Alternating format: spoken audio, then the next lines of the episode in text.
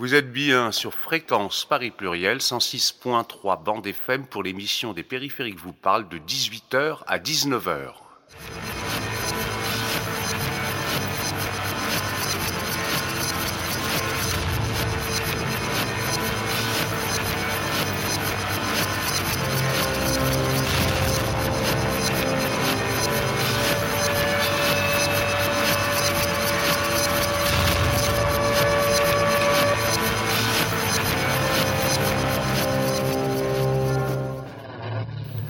Fréquence Paris Pluriel 106.3 bande FM pour une nouvelle émission des périphériques que vous parle de 18h à 19h. Nous vous proposons d'écouter aujourd'hui les échanges et les interventions qui ont eu lieu dans le cadre d'une session de l'Université du bien commun. C'était celle du samedi 19 mars dernier sur le thème Les communs négatifs. C'était une session coordonnée par Claire Dehove de l'agence Vos des hypothèses, Annie Flexer du réseau Roosevelt Paris de France et par Yovan Gilles, les, les périphériques vous parlent en partenariat avec la radio Fréquence Paris Pluriel qui a notamment procédé à l'enregistrement des interventions en direct. Lors de cette première heure d'émission, vous allez pouvoir entendre l'intervention notamment d'Alexandre Monin, philosophe, directeur scientifique d'Origins Media Lab, qui est un laboratoire indépendant consacré aux enjeux de l'Anthropocène et cofondateur de l'initiative Closing Worlds. Alexandre est également l'auteur d'un livre récemment intitulé Une écologie du démantèlement, héritage et fermeture, une écologie du démantèlement, plus précisément coécrit avec Diego Landivar et Emmanuel Bonnet. Alors nous vous proposons d'explorer une notion quelque peu étrange hein, lorsqu'on la rapporte au bien commun, puisque là il s'agit de commun négatif, et on va voir ensemble comment cette notion euh, est à relier justement avec les résiliences concernant les, un certain nombre de dégâts écologiques contextuels. Ajoutons également que cette session, outre l'intervention inaugurale d'Alexandre Monin, a été suivi d'un atelier débat avec Lionel Morel, qui est juriste et bibliothécaire, cofondateur de collectif Savoir comme un. Oui, bah, merci beaucoup. Déjà, merci d'être d'être là. Merci beaucoup pour cette, cette invitation. Ravi de la possibilité d'échanger évidemment sur cette thématique et puis avec vous, avec Lionel, avec toute, toute l'équipe. Donc merci encore d'avoir organisé tout ça. Moi je suis Alexandre Monin, je suis philosophe, j'ai travaillé beaucoup dans le domaine du numérique euh, pendant une quinzaine, d'années. Et puis euh, euh, je me suis posé la question de, du, devenir au plan environnemental, on va dire, du numérique, de sa viabilité. Et ça a été la porte d'entrée pour moi pour aller vers des questions plus liées à, à l'environnement, au milieu et euh, voilà, travailler plutôt sur ce qu'on appelle aujourd'hui euh, l'anthropocène, euh, donc la nouvelle époque géologique dans laquelle nous serions rentrés. Et je suis à ce titre directeur scientifique d'un laboratoire indépendant qui s'appelle Origins Media Lab, qui a été fondé en 2011 par mon collègue Diego Landivar et Émilie Ramilien, mes collègues Diego Landivar et Émilie Ramilien. Et puis on a monté avec Diego en 2017 une initiative qui s'intitule Closing Worlds, qui est un peu le programme qu'on développe, programme de recherche et d'action par rapport à l'Anthropocène, et qui aujourd'hui, enfin il y a, un an et demi maintenant, a donné naissance à une formation dont je suis devenu le, directeur, qui est un, Master of Science, Stratégie et Design pour l'Anthropocène, qui accueille aujourd'hui sa deuxième promotion et qui vise à former des gens à ce que nous appelons la, redirection écologique, euh, qui diffère du développement durable, de la croissance verte, tout un ensemble d'approches aujourd'hui euh, un peu discréditées euh, par le fait qu'on considère qu'on ne pourra pas tout maintenir demain et donc à quelles conditions est-ce qu'on opère des arbitrages? C'est là qu'on intervient et qu'on fait intervenir aussi nos étudiantes et nos, et nos étudiants. Donc je pense qu'on aura l'occasion évidemment de, d'en reparler. Et je suis par ailleurs enseignant-chercheur dans une école de management à Clermont, mais mon master, lui, est à Lyon dans une école de design. Donc bonjour, merci aussi également d'avoir organiser cette conférence. Je suis content de revenir à l'Université du bien commun j'ai eu l'occasion de, faire quelques interventions. Donc moi je m'appelle Lionel Morel. Euh, à l'origine je suis euh, conservateur de bibliothèque et juriste, plutôt spécialisé en propriété intellectuelle et en droit du numérique. Euh, ce qui m'a conduit à m'intéresser aux communs plutôt d'abord sous l'angle des communs de la connaissance et des communs numériques J'ai essayé d'écrire sur le sujet pendant une dizaine d'années sur un blog qui s'appelle Silex. Et euh, essayé aussi d'être un acteur et un militant sur ces sujets dans plusieurs associations. Euh, J'étais le cofondateur d'une association qui s'appelle la Quadrature du Net, qui a, agi sur la question des, questions des libertés numériques. Euh, un collectif qui s'appelait Savoir commun sur la question des communs de la connaissance et une association qui s'appelle la Coop des communs sur le rapprochement entre les communs et l'économie sociale et, solidaire, dont nous avons la présidente euh, au premier rang aujourd'hui. actuellement, je suis directeur adjoint de l'Institut des sciences humaines et sociales du CNRS, ou sous une autre forme, on va dire, je m'occupe euh, d'une certaine manière aussi de, des questions de commun de la connaissance, en, essayant de faire en sorte que les travaux des chercheurs soient le plus librement possible euh, accessibles sur Internet. Euh, donc voilà. Et euh, si je suis là aujourd'hui, c'est parce qu'avec Alexandre, on a eu une, des échanges, on va dire, des discussions, des conversations autour de cette question des communs négatifs dont on va parler et que j'avais eu l'occasion d'ailleurs de découvrir à Saint-Étienne lors d'une conférence que tu avais donnée, je me rappelle, il y a un petit 2017. moment, en 2017. Voilà. Donc on avait pensé euh, laisser Alexandre justement faire la présentation initiale sur la notion des communs négatifs, que je puisse euh, euh, intervenir ensuite comme, un, comme discutant en fait pour euh, voilà, réagir et peut-être le relancer sur plusieurs questions et ça ouvrira, je pense, vous verrez la discussion euh, avec la salle parce que c'est une notion qui est euh, un peu déroutante si vous connaissez déjà euh, de, de prime abord, hein, si vous connaissez déjà la question des communs. Vous allez voir que ça oblige à opérer un renversement qui est non négligeable. Euh, je vais essayer de baliser la notion en donnant quelques, quelques éléments sans être trop, trop, trop, trop long, mais voilà, vous donner un peu des, points d'accroche pour la discussion qui va, qui va suivre. Euh, comme l'a rappelé Lionel, effectivement, c'est, euh, en tout cas de, mon côté, c'est en 2017 que j'ai forgé euh, euh, cette notion. Alors vous verrez qu'il existait déjà, mais avec un sens différent, mais je ne le savais pas euh, à l'époque. 2017, j'ai forgé cette notion dans un contexte qui était celui d'une intervention à la Cité du Design, dédiée, je crois, d'ailleurs au design des instances. Et je m'étais posé la question des, des communs et de l'entrée des communs dans l'Anthropocène. Et en fait, ma réflexion à ce moment-là, c'était de me dire, euh, notamment un petit peu en. Moi, je suis contributeur de, de tiers-lieux, notamment à la mine, euh, où se fabriquent des, communs. Donc, je connaissais aussi un petit peu euh, cet univers, même si je n'avais pas théorisé là-dessus, mais c'était un univers que je, fréquentais avec grand plaisir. Et il se trouve que à l'époque, j'étais un petit peu quand même embêté par la, position qu'occupaient les communs, parce qu'on a l'impression que tous les problèmes politiques du temps allaient être résolus par les communs. Ce qui était une position difficile à endosser, parce que même pour les gens qui fabriquent des communs, ah bah vous êtes dans les communs, donc vous allez avoir la solution à tous les problèmes qui existent, ce qui, je pense, est assez lourd à porter sur ses épaules. Et je me souviens qu'il y avait eu un livre alors qui avait été préfacé par Bernard Stiegler de, Michel Bowens euh, quelques temps auparavant, qui s'est intitulé Sauver le monde, et qui parlait des communs. Et là, je dis, ah, là peut-être qu'il y a une industrie des communs qui commence à, virer un petit peu mal, sans critiquer le travail de, Michel Bowens, hein, mais c'était plutôt sur le, titre lui-même, effectivement, qui faisait un petit peu comme ça dans, dans la démesure. Et donc je me suis dit, bah, plutôt que de penser les communs comme la solution à l'Anthropocène, est-ce qu'on ne pourrait pas réencastrer euh, les communs dans l'Anthropocène, se dire bah, finalement comment vont évoluer les communs demain, de quels communs nous allons hériter euh, demain, et poser la question euh, sous cet angle-là. Et, euh, et, ça m'a amené effectivement à une, euh, une réflexion. Je me suis dit, bah, il y a peut-être des communs qui sont des communs négatifs dont on n'a pas forcément envie euh, d'hériter, mais dont il va falloir s'occuper néanmoins. Et c'est à partir de là, en fait, que la question a été décalée et que j'ai commencé à creuser cette, veine-là. Et je vais vous expliquer un petit peu de quelle manière. Parallèlement à ça, et je vais, euh, comme je vais essayer comme de faire un petit historique, je vais, je vais laisser de côté ma, position et je vais y revenir dans, un instant.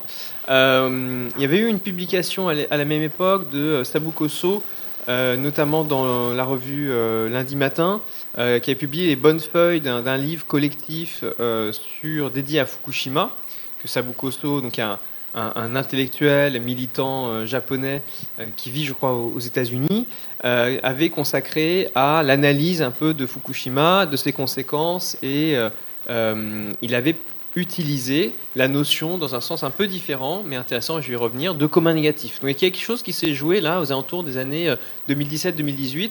Le, les bonnes feuilles de son livre, c'est arrivé en français en 2018. Et donc voilà, il se, il se jouait quelque chose. Et Lionel, qui était donc à, à mes pourra euh, y revenir évidemment directement, mais qui était à, Saint-Étienne aussi à ce moment-là, a entendu ma conférence et lui-même a repris cette notion et l'a développée dans plusieurs justement postes, ce qui a amené justement une discussion, euh, une discussion entre nous.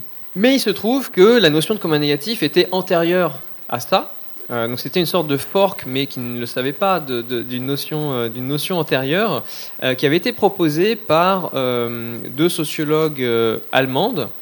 Alors je m'appuie un petit peu sur mon propre travail sur un article que j'ai publié dans la revue Études euh, en septembre dernier qui s'intitule Les communs négatifs entre déchets et ruines, où j'ai essayé justement de reprendre un petit peu cet historique bah, aussi pour euh, rendre à César, euh, et, en l'occurrence ici à Maria Mise et Veronica Benholt Thomsen, qui sont ces deux chercheuses allemandes, ce qui leur appartient.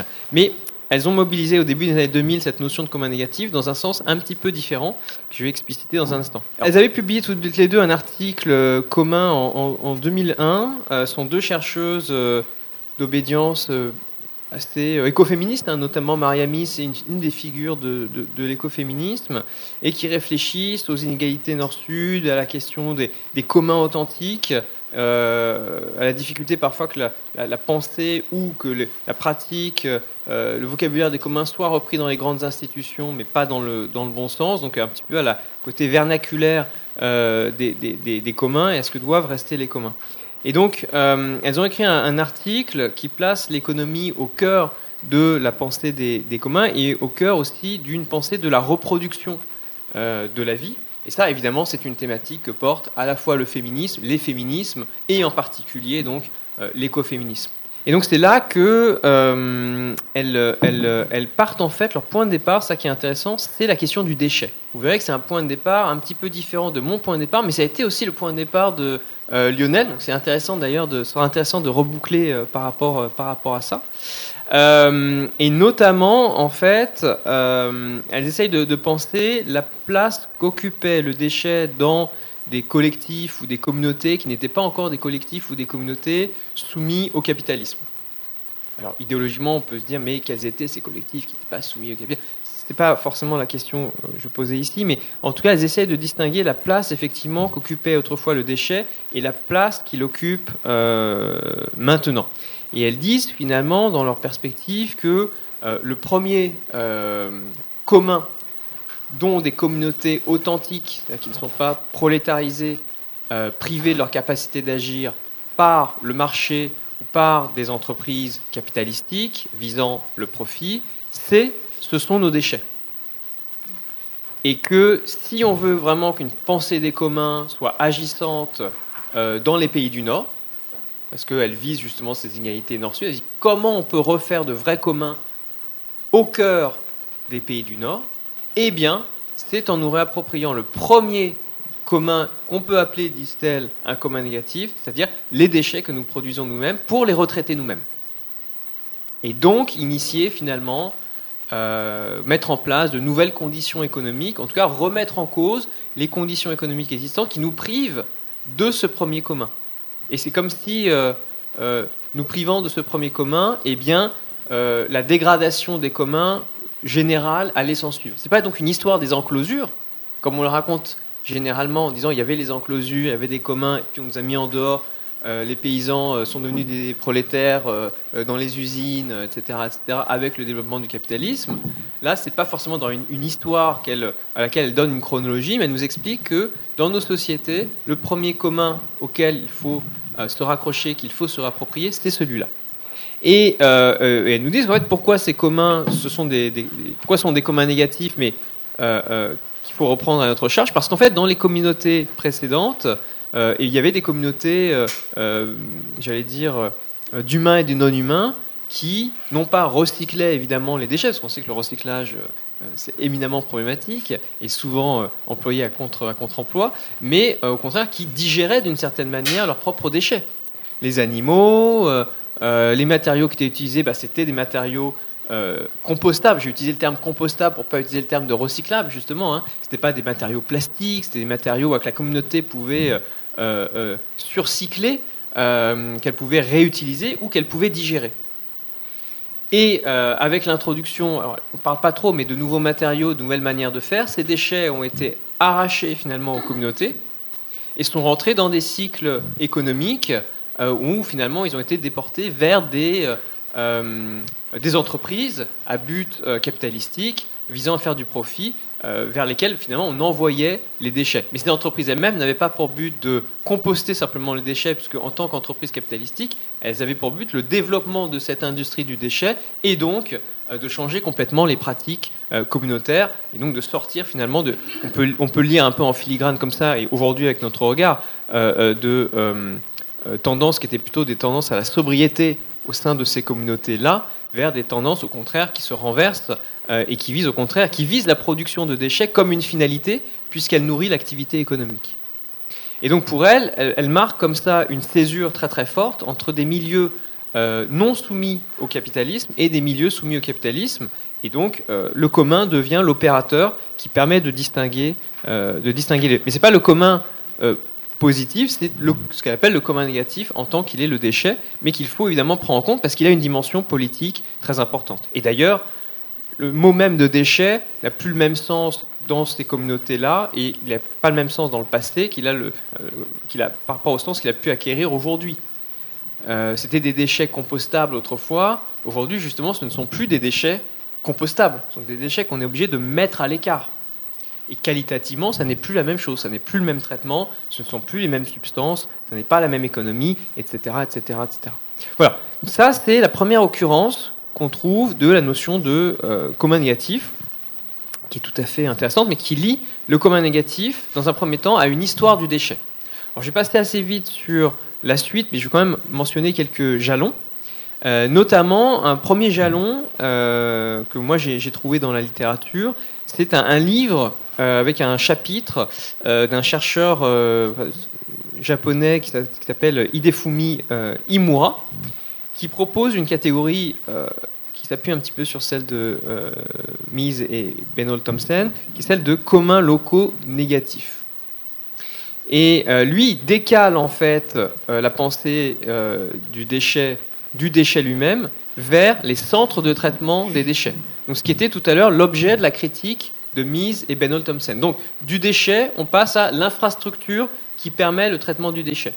Et c'est ça que lui appelle un commun euh, local négatif. il va commencer à euh, questionner des installations telles que les centrales nucléaires, les aéroports, les incinérateurs de déchets, qui, nous dit-il, sont nécessaires du point de vue de l'intérêt général, mais qui peuvent entraîner des réactions de rejet, euh, de nimbyisme, comme il le dit, hein, de not in my backyard, euh, donc pas dans mon, pas dans mon jardin, euh, lié au risque d'accident ou à la pollution.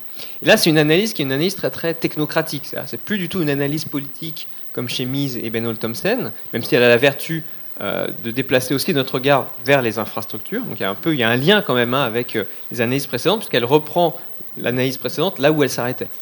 Mais le commun donc s'est déplacé vers l'infrastructure. Par contre, l'infrastructure, il n'est pas question dans, sa pensée euh, de revenir sur la production de ces infrastructures, de revenir sur le mouvement euh, de privatisation euh, qui était critiqué précédemment, ou de reconstituer des communautés vivantes. Lui, il prend acte qu'on est dans un milieu capitalistique où ces communautés-là n'ont plus droit de citer, et donc il faut de nouvelles infrastructures. Et Comment est-ce qu'on peut les, considérer? Eh bien, peut-être justement comme des communs négatifs, parce qu'elles euh, suscitent effectivement euh, des réactions euh, négatives, des réactions de, rejet, qui sont peut-être motivées justement par, moi, ce que je disais dans mon papier, hein, peut-être par justement le fait qu'il y a une, gestion technocratique non démocratique, et c'est ça aussi évidemment qui peut susciter le rejet.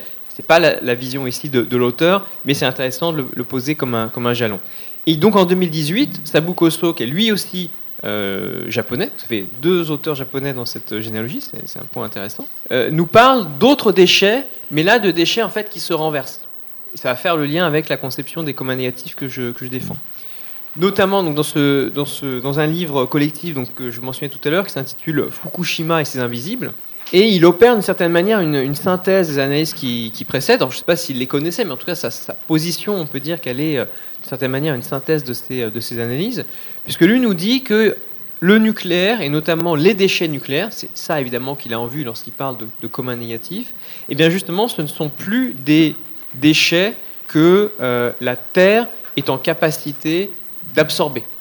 Donc on passait tout à l'heure de déchets qui étaient compostables, et c'est ça qui en faisait des communs négatifs autour desquels pouvaient se reconstituer des communautés, à des déchets euh, extrêmement nuisibles, infiniment nuisibles parce que justement ils ne peuvent plus être absorbés par la Terre et qu'ils empêchent des communautés de se reconstituer. Et c'est là que lui en appelle à la formation euh, d'une nouvelle commune au sens évidemment politique de la commune, la commune de Paris, etc., etc., pour s'élever justement contre ce type de réalité et entrer euh, évidemment en résistance. il nous dit ceci, hein, si on nomme comme un négatif les déchets ne pouvant être recyclés, la contamination radioactive post-Fukushima en constitue peut-être le pire exemple jamais connu, et cela est irréversible. Vous voyez, on est passé d'un déchet compostable à un déchet qui n'est plus compostable et donc quelque chose qui, euh, presque ontologiquement, met en arrêt finalement ce qui était au cœur des communautés humaines, et ce qui est au cœur peut-être de cette logique de la reproduction euh, qui était aussi la, au cœur de la pensée écoféministe, notamment de, de Maria Mise. En tout cas, voilà, c'est intéressant de, penser, de partir du déchet, de voir qu'il y a une généalogie qui se termine sur un, déchet, mais qui est un déchet tellement ultime que peut-être que ça n'est plus un déchet. Et effectivement, ma proposition, c'est de considérer que les déchets que Sabucoso a en vue, eh bien peut-être n'en sont plus, et sont plutôt éventuellement de l'ordre de ce que moi j'appellerais des ruines. Effectivement, peut-être que le, déchet euh, nucléaire, ce n'est pas un déchet au sens ancien du terme, quelque chose qui est compostable, euh, qui permet à des communautés finalement euh, de, survivre, de l'upcycler, etc., de le surcycler, mais c'est quelque chose qui ne, qui ne permet plus justement à des communautés de se reproduire, tout simplement de subsister, et donc c'est autre chose. Et, effectivement, rétrospectivement, on a publié un livre avec mes collègues Emmanuel Bonnet et Diego Landivar l'année dernière en, mai 2021, donc s'intitule Héritage et fermeture, euh, sous-titré Une écologie du démantèlement. Et le premier chapitre revient justement assez euh, largement sur la notion de euh, commun négatif.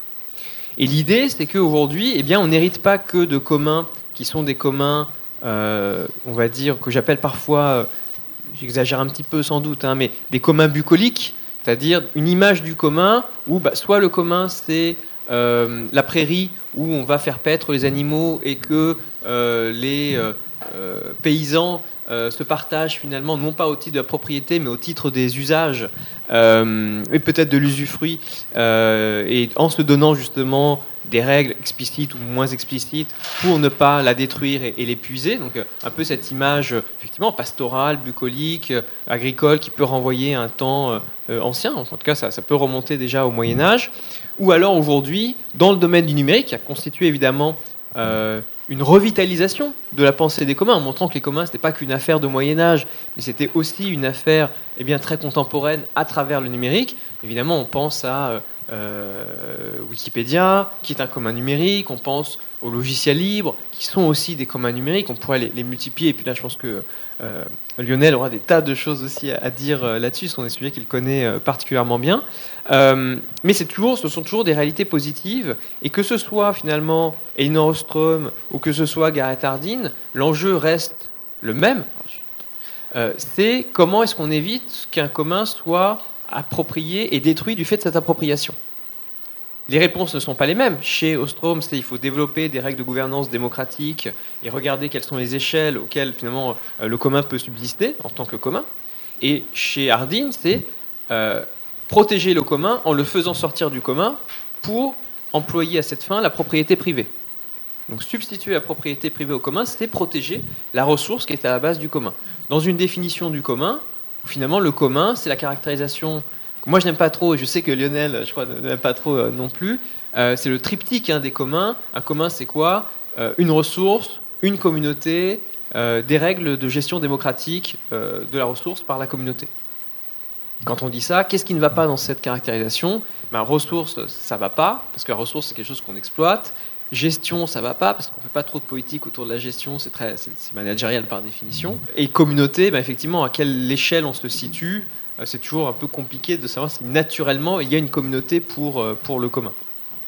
Je dirais que c'est le terme le moins peut-être problématique dans, des trois. Et donc, la question que moi je me suis posée, c'est mais demain, il n'y aura pas que des réalités sémillantes, bucoliques ou autres. Vous pouvez utiliser plein d'autres adjectifs, c'est assez rigolo.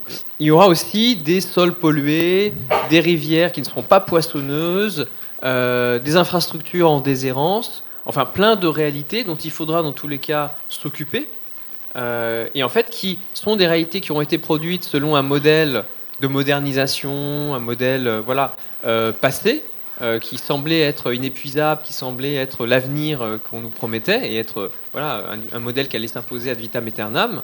et peut-être que justement, en fait, ce que montre l'entrée dans l'anthropocène, ce que montre le fait de d'excéder finalement ce qu'on appelle aussi les limites planétaires, c'est qu'en fait, nous vivons déjà au-dessus de nos moyens au plan euh, écologique, au plan environnemental.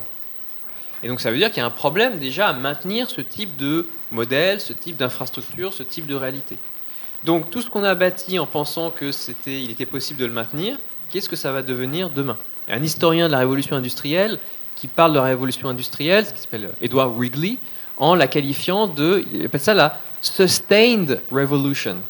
Donc c'est pas la révolution soutenable, c'est la révolution soutenue. C'est la révolution qui a réussi à se soutenir à force d'utiliser différentes sources d'énergie fossiles, le charbon, le gaz, le pétrole. Là, on est en plein dedans, hein, évidemment. Euh, elle a réussi à se soutenir pendant euh, plus de deux siècles. Ça ne veut pas dire qu'elle est soutenable pour autant. Et le fait qu'elle ait réussi à se soutenir pendant deux siècles peut laisser penser que ce sera possible dans l'avenir, mais on sait aujourd'hui très clairement que ça n'est pas le cas. Donc que deviennent toutes ces infrastructures, grosso modo, euh, qui ont été bâties à partir du nouveau régime métabolique lié aux énergies, lié aux matériaux, qui est celui de la révolution industrielle, ce qu'un géographe français, Benoît Daviron, appelle un, régime métabolique minier. C'est-à-dire qu'avant, on, on, utilisait de l'énergie qui venait du soleil, du vent, de l'eau, de la traction animale, la photosynthèse, etc. Et les matériaux qu'on développait étaient encastrés justement dans cette réalité-là, dans ce régime métabolique solaire. Et ensuite, on est allé chercher les sources d'énergie dans le sous-sol, charbon, gaz, pétrole.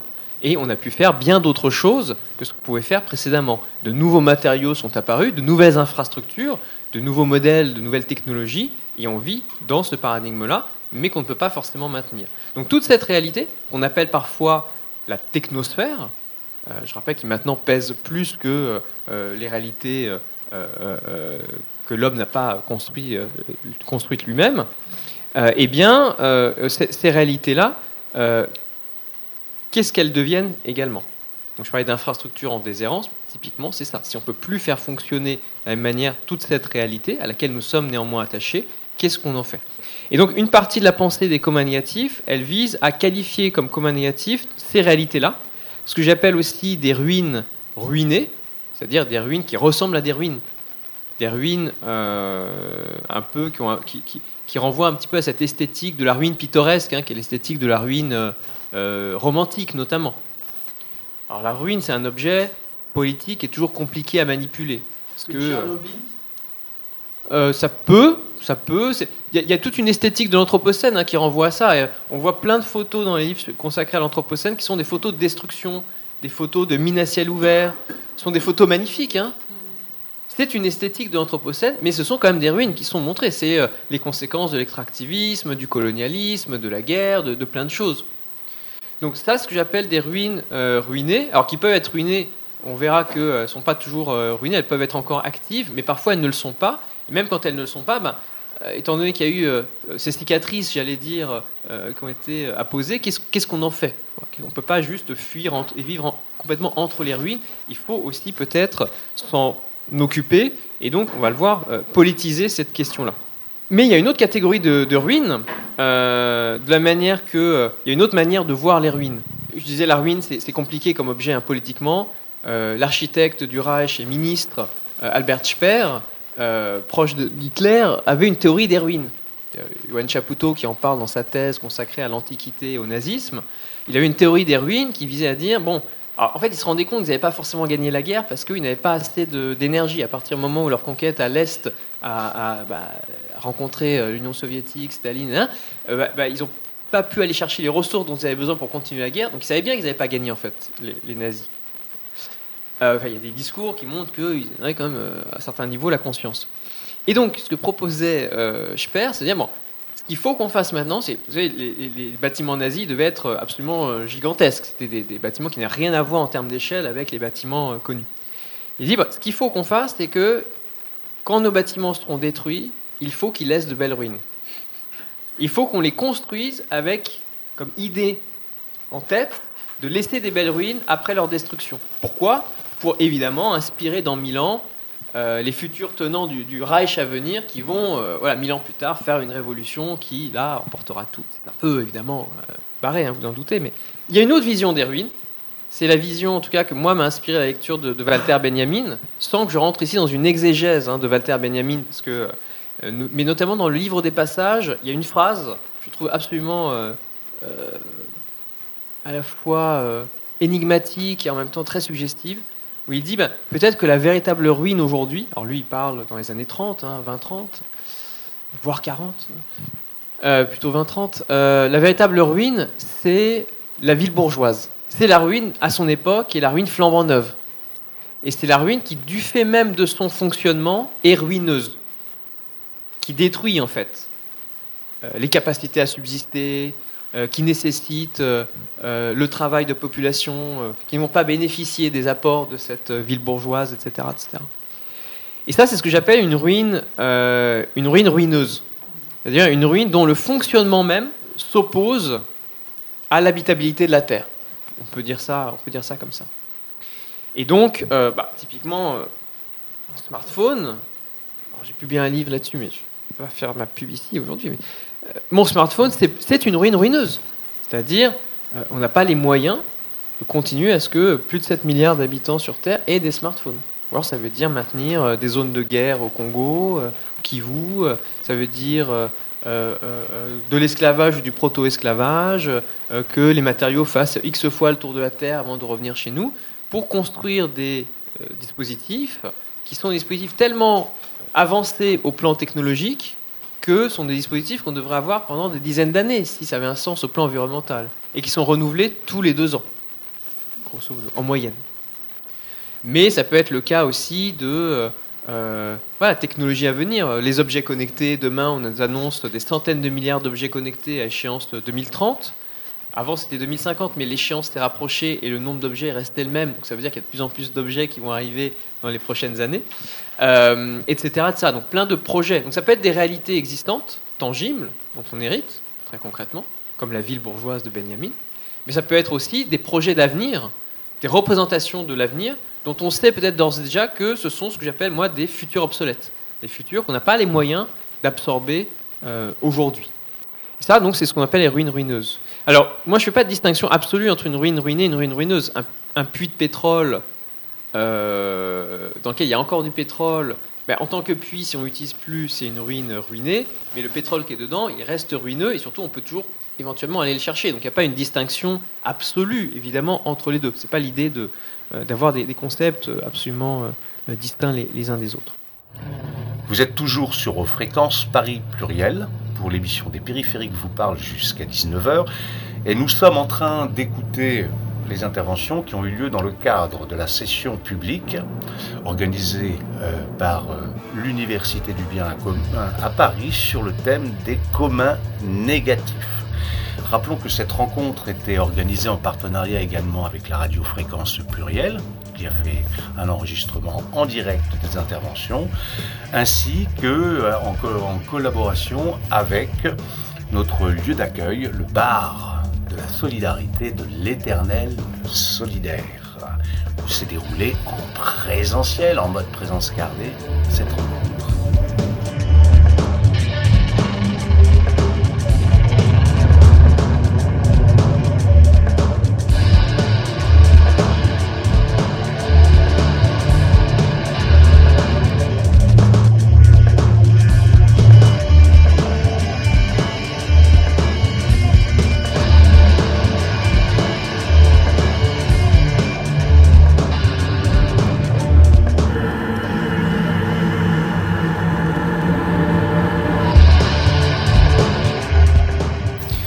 Donc, oui, il y a un renversement de ce point de vue, la notion de commun négatif, puisque tout l'enjeu, c'est plus de sauvegarder ces communs-là, c'est-à-dire qu'est-ce qu'on fait de ces communs, soit dont on hérite qui sont ruinés, soit ben, qui nous environnent et qui sont ruineux. Si je prends mon exemple du smartphone, ça fait beaucoup de communs négatifs, en fait, si je veux les, poser.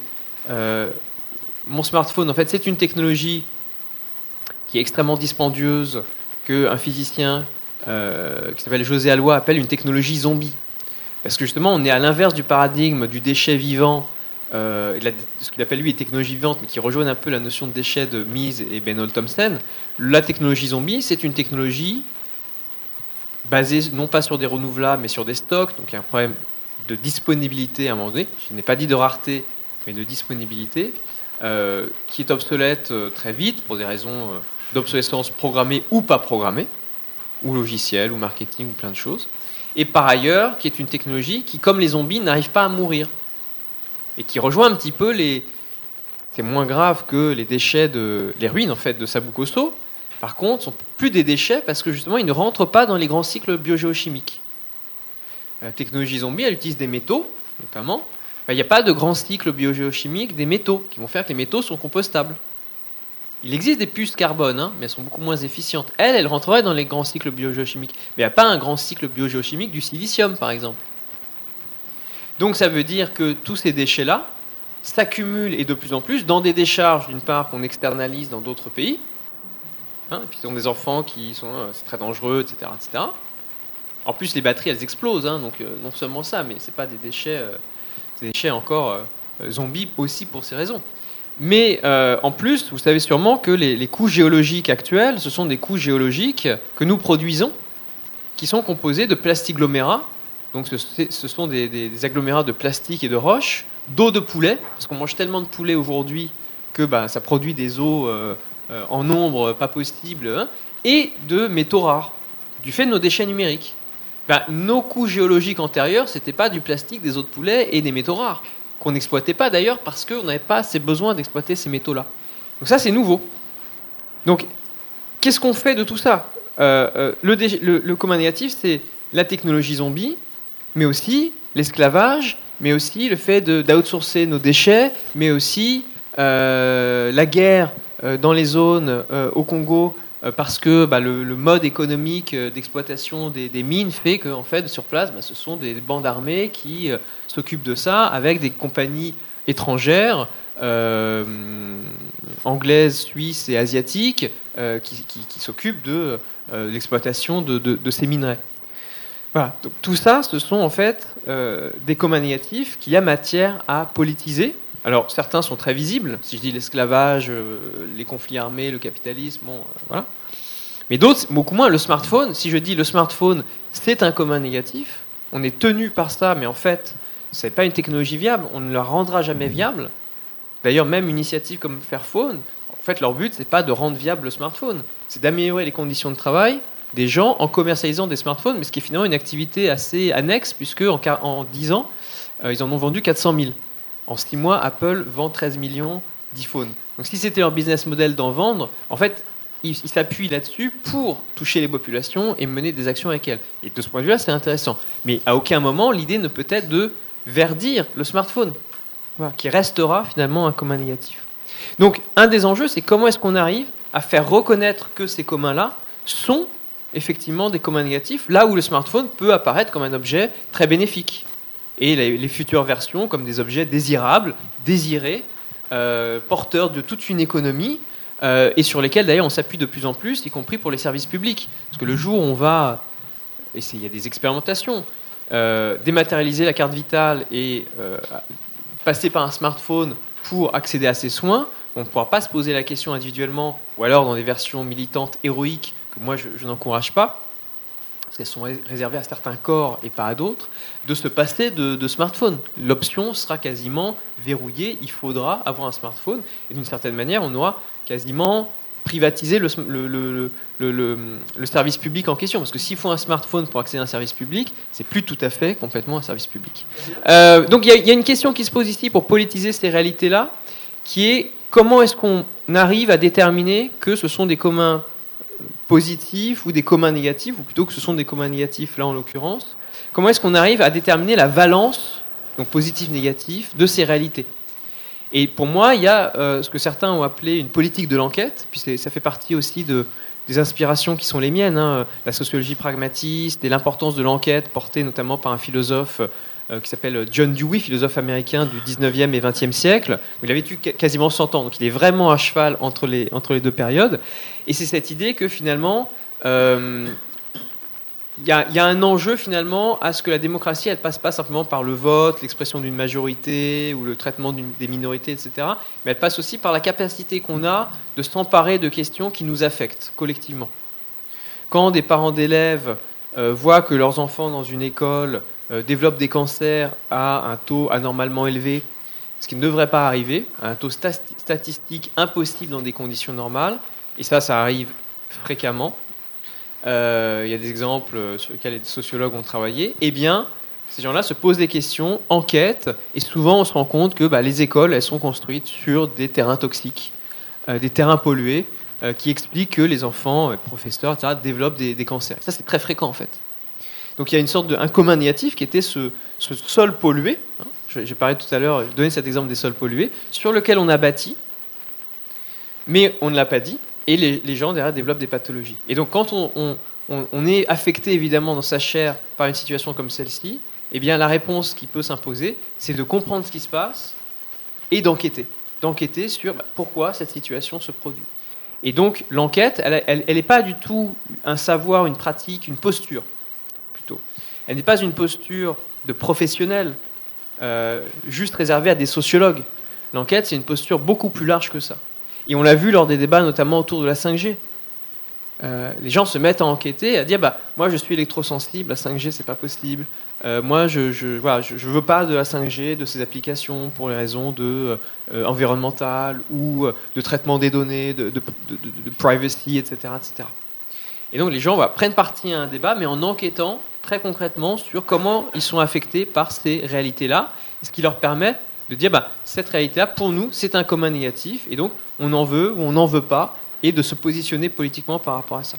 Et donc l'idée commun négatif, c'est de se réapproprier tout un ensemble de réalités autour de nous, et elles sont nombreuses, c'est pas d'en faire une liste simplement, mais c'est de voir qu'est-ce qu'il faut investir au titre justement de commun négatif, dont il faut donner une autre trajectoire pour demain, euh, qu'on peut pas simplement, euh, dont on peut pas simplement non plus euh, nier l'existence, mais qu'on a vocation finalement à repolitiser et à repolitiser en commun.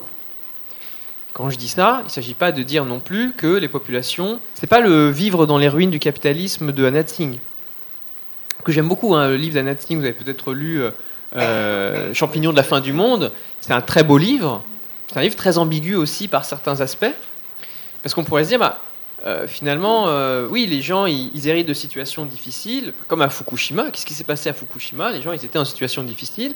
Et en fait, la doctrine, euh, en termes de gestion de crise qui leur a été appliquée, c'était la résilience. Il y a eu un livre d'ailleurs Thierry Ribaud hein, qui parle de, Fukushima. Alors c'est pas sur ce livre-là que je, m'appuie, c'est plutôt sur les travaux de Soraya Boudia et Nathalie Jass, qui ont publié un livre il y a quelques années maintenant, je pense 2019 aussi, qui s'intitule Gouverner un monde toxique chez Kuwait. Vous le trouvez très facilement. Et euh, elles expliquent la résilience, donc c'est devenu la nouvelle doctrine en matière de gestion de crise. Qu'est-ce que ça veut dire? Ça veut dire qu'au lieu de chercher à éviter les crises, on va plutôt essayer de jouer sur l'empowerment des populations, qu'on va encourager à vivre dans les ruines du capitalisme ou de Fukushima ou d'autres choses, et à se reconstruire dans ces ruines-là. Et donc elles vont, en fait, ces populations-là, effectivement, elles font preuve de résilience au sens où elles arrivent à trouver des formes de vie, des manières de vivre en côtoyant la catastrophe, ou l'après-catastrophe. Et donc l'idée, c'est de dire, bah, si elles y arrivent, on va les encourager à le faire. Juste euh, une petite chose, est-ce qu'il ne peut pas y avoir des, des, dérives complotistes par rapport à ces questions-là, sur le travail d'enquête un peu sauvage? Alors, que tu oui, tout, alors tout, tout, tout c'est, vernaculaire. Alors, c'est tout à fait, effectivement. C'est un petit peu ce qu'a. Enfin, en tout cas, c'est l'analyse qu'on pourrait avoir à partir de la. Évidemment, l'épisode de la Covid, du ou de la Covid, hein, je pense qu'on peut dire les deux. Euh, on pourrait dire, mais les gens ont enquêté sur euh, la maladie, son origine, etc., etc. Et ça peut mener, alors selon la position qu'on a, euh, à des dérives complotistes. Mais évidemment, si on, considère que ce ne sont pas des dérives complotistes, on rejettera l'expression sauf que, euh, bah, d'abord, c'est compliqué d'enquêter quand on est tous et tous euh, confinés. C'est compliqué d'enquêter euh, juste en étant derrière son écran et via Internet et sans faire de terrain et sans aller voir justement les, réalités euh, sur place. Donc ça, ça limite aussi les, choses. Ça veut dire qu'on fait une enquête dont les matériaux sont alimentés par les plateformes, par toute une économie des plateformes, de l'attention, euh, de la désinformation, etc., etc. Quel que soit le sens de la désinformation, hein, c'est pas mon propos, mais même ceux qui sont dits complotistes disent que les autres sont des informations, et ceux qui se disent non complotistes disent que les autres sont des informations. C'est un facteur qu'on peut dans tous les cas prendre euh, en considération. Euh, et donc je dirais que ça souligne surtout non pas le péril de l'enquête, mais le péril justement du fait qu'il est de plus en plus difficile d'enquêter, que euh, on n'est pas dans des démocraties, notamment en France, où bah, le fait que des collectifs se mobilisent pour enquêter aux États-Unis, c'est quand même euh, vu comme un élément euh, euh, inhérent à la démocratie. C'est une manière d'en- d'envisager la démocratie américaine. Non pas qu'elle soit parfaite du tout, hein, mais c'est juste que là-dessus, historiquement, voilà, ça a été très investi aux États-Unis par les penseurs, notamment du pragmatisme, qui sont des penseurs typiquement américains. C'est moins le cas donc chez nous.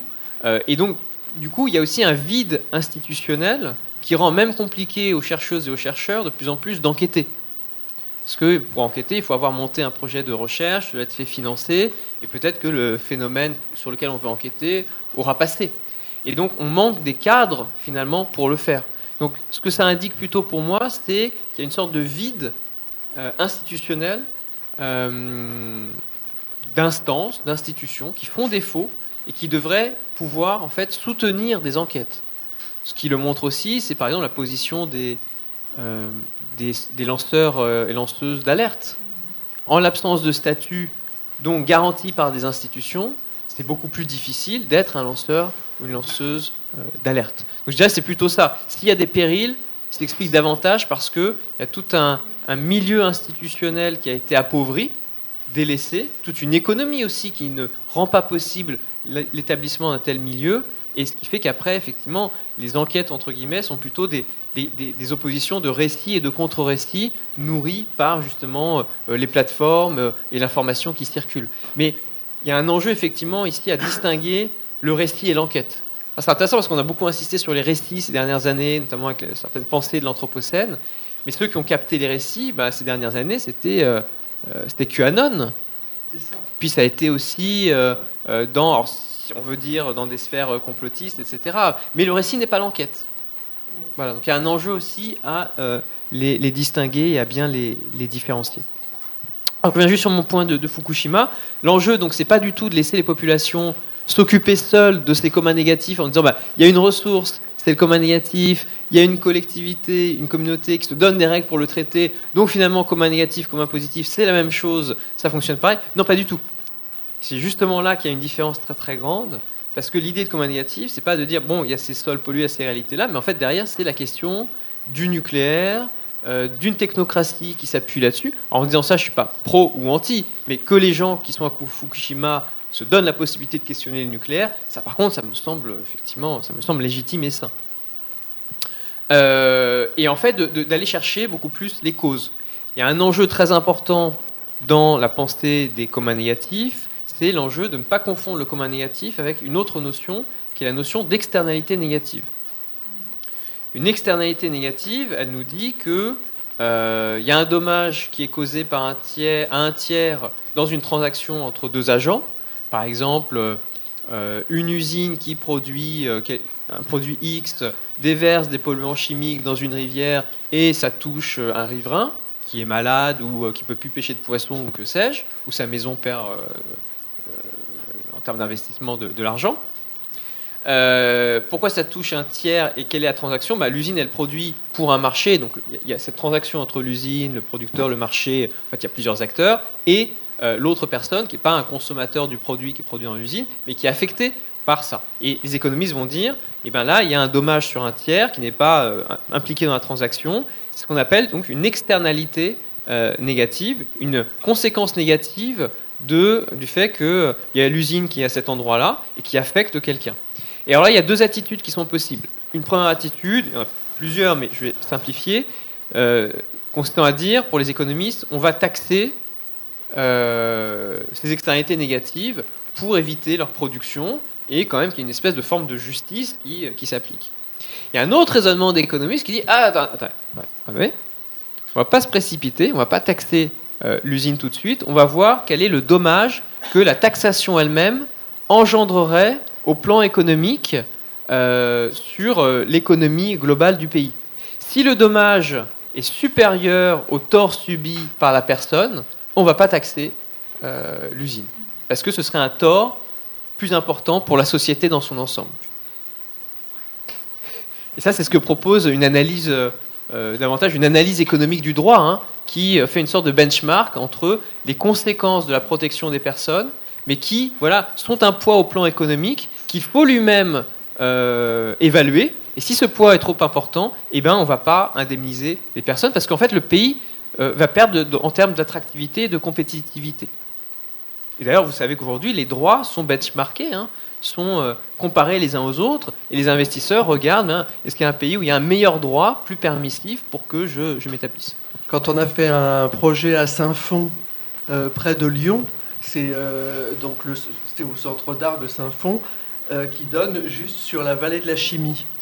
Et donc il y, avait des communautés portugaises et, turques qui avaient justement, tel que tu le dis, euh, acheté euh, des maisons familiales, etc. Et tout à coup, qui se retrouvaient avec un patrimoine qui avait complètement chuté, impossibilité de continuer à vivre là parce que c'est pollué, impossibilité de vendre les maisons puisqu'elles ne valent plus rien.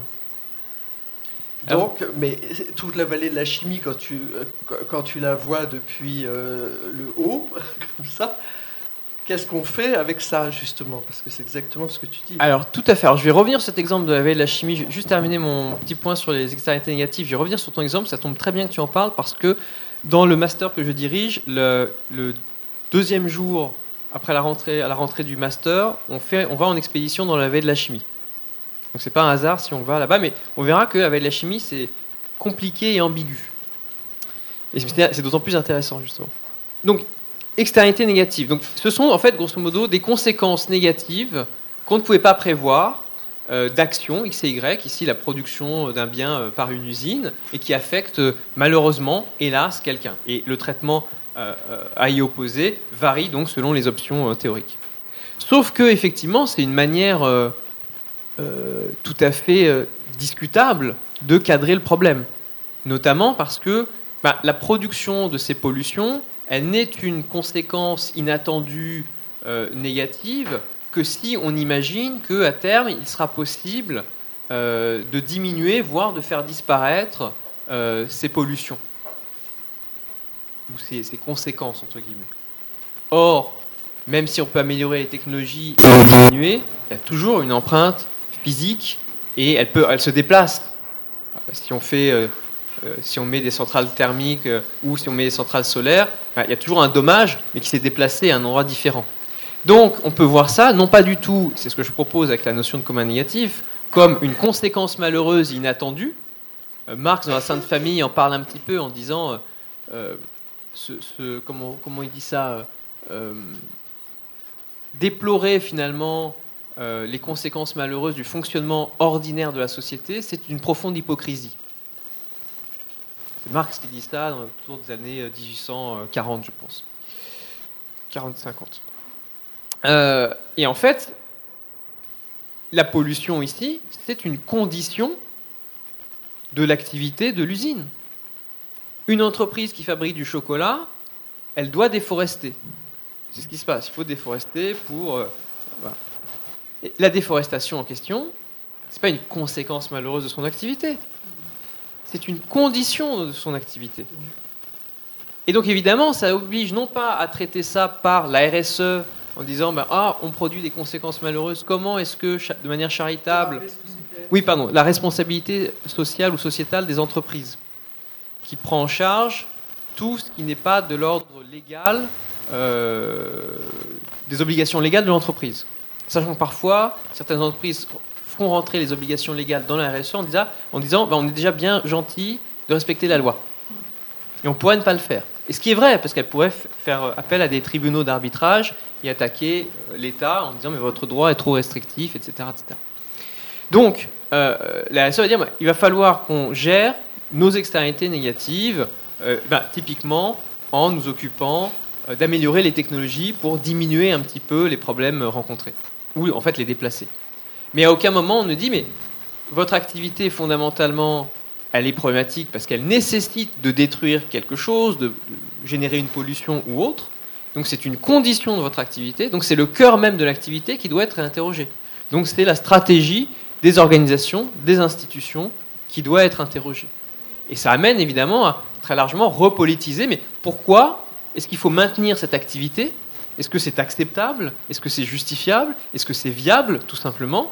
Et donc à se dire, mais si on aborde cette question des communs négatifs, en fait, on ne va pas juste euh, traiter en bout de course les choses comme mes populations abandonnées à Fukushima, mais au contraire, on va essayer de remonter aux causes, remonter aux conditions, les repolitiser et se dire, mais vous avez, euh, effectivement, il y a un problème. Un monde, j'intervenais hier, j'ai un peu parlé là-dessus, mais euh, l'idée, c'est pas de dire, euh, on se passe du smartphone, ce qui permet de se passer de, de renoncer à l'esclavage. C'est-à-dire, si on renonce à l'esclavage, on renonce au smartphone. On renonce, on renonce au monde du smartphone. Donc si on s'attaque aux communs négatifs qui rendent le smartphone possible, en tout cas sous sa forme actuelle, euh, bah, le smartphone disparaît ou prend une forme radicalement différente. Donc il y a un enjeu très politique à euh, s'attaquer à ça, parce qu'on peut tout à fait s'attaquer au smartphone, et puis il y aura un autre produit qui viendra, qui s'appuiera aussi sur de l'esclavage, des mines et compagnie, euh, et qui prendra éventuellement euh, la suite. Bon, donc tout ça, ça pose des questions qui sont les questions qui nous intéressent beaucoup euh, avec mes, mes, collègues Emmanuel Bonnet et Diego Landiva, qui sont les questions de bah, qu'est-ce qu'on fait des communs négatifs, et dans un certain nombre de cas, euh, est-ce qu'on, comment est-ce qu'on ferme, comment est-ce qu'on arrête un certain nombre, et je vais revenir à Veille la chimie, il n'y a pas de, t'inquiète pas, euh, euh, c'est, c'est commun négatif. Euh, voilà. et donc, moi, j'avais proposé une petite typologie des, des communs négatifs, dont on avait discuté d'ailleurs avec, Lionel, qui était de dire, bah, il y a des communs négatifs qui existent dans tous les cas, il faut faire avec. Euh, du moment où ils existent, on ne peut pas nier leur existence. Que vous soyez pro ou anti-nucléaire, vous avez un problème avec les déchets existants. Qu'est-ce que vous en faites? Et là, ça vous tombe sur les bras. Il faut bien en faire quelque chose. On peut le déléguer à une technocratie. Jusqu'ici, on n'a pas délégué au marché. Déjà, c'est déjà ça. On peut le déléguer à une technocratie. C'est pas hyper démocratique, mais c'est une question qui se pose. Vous êtes toujours sur Fréquence Paris Pluriel. Vous avez pu entendre les interventions d'Alexandre Monin, également celles de Lionel Morel, aussi celles du public dans le cadre des échanges d'une rencontre d'une session de l'Université du bien commun à Paris organisée le 19 mars dernier à l'Éternel Solidaire en partenariat avec la radio Fréquence Pluriel sur le thème Les communs négatifs. Nous vous signalions que effectivement vous pourrez entendre dans une deuxième heure d'émission le mois prochain l'atelier débat organisé avec Lionel Morel qui est juriste et bibliothécaire, cofondateur du collectif savoir.com. Nous vous rappelons que notre intervenant principal de cette première heure était Alexandre Monin, philosophe, directeur scientifique d'Origins Media Lab, laboratoire indépendant consacré aux enjeux de l'Anthropocène et cofondateur de l'initiative Closing Worlds. Il est notamment co-auteur d'un livre publié récemment en 2021 intitulé Divergence, aux éditions, paru aux éditions Divergence, excusez-moi, et intitulé Héritage et fermeture, une écologie du démantèlement, coécrit avec Diego Landivar et Emmanuel Bonnet. Ainsi se termine cette émission, donc euh, bah, restez à l'écoute de fréquence Paris Pluriel 106.3 bande FM. À très bientôt, en tout cas au mois prochain, le troisième mardi du mois prochain, toujours de 18h à 19h.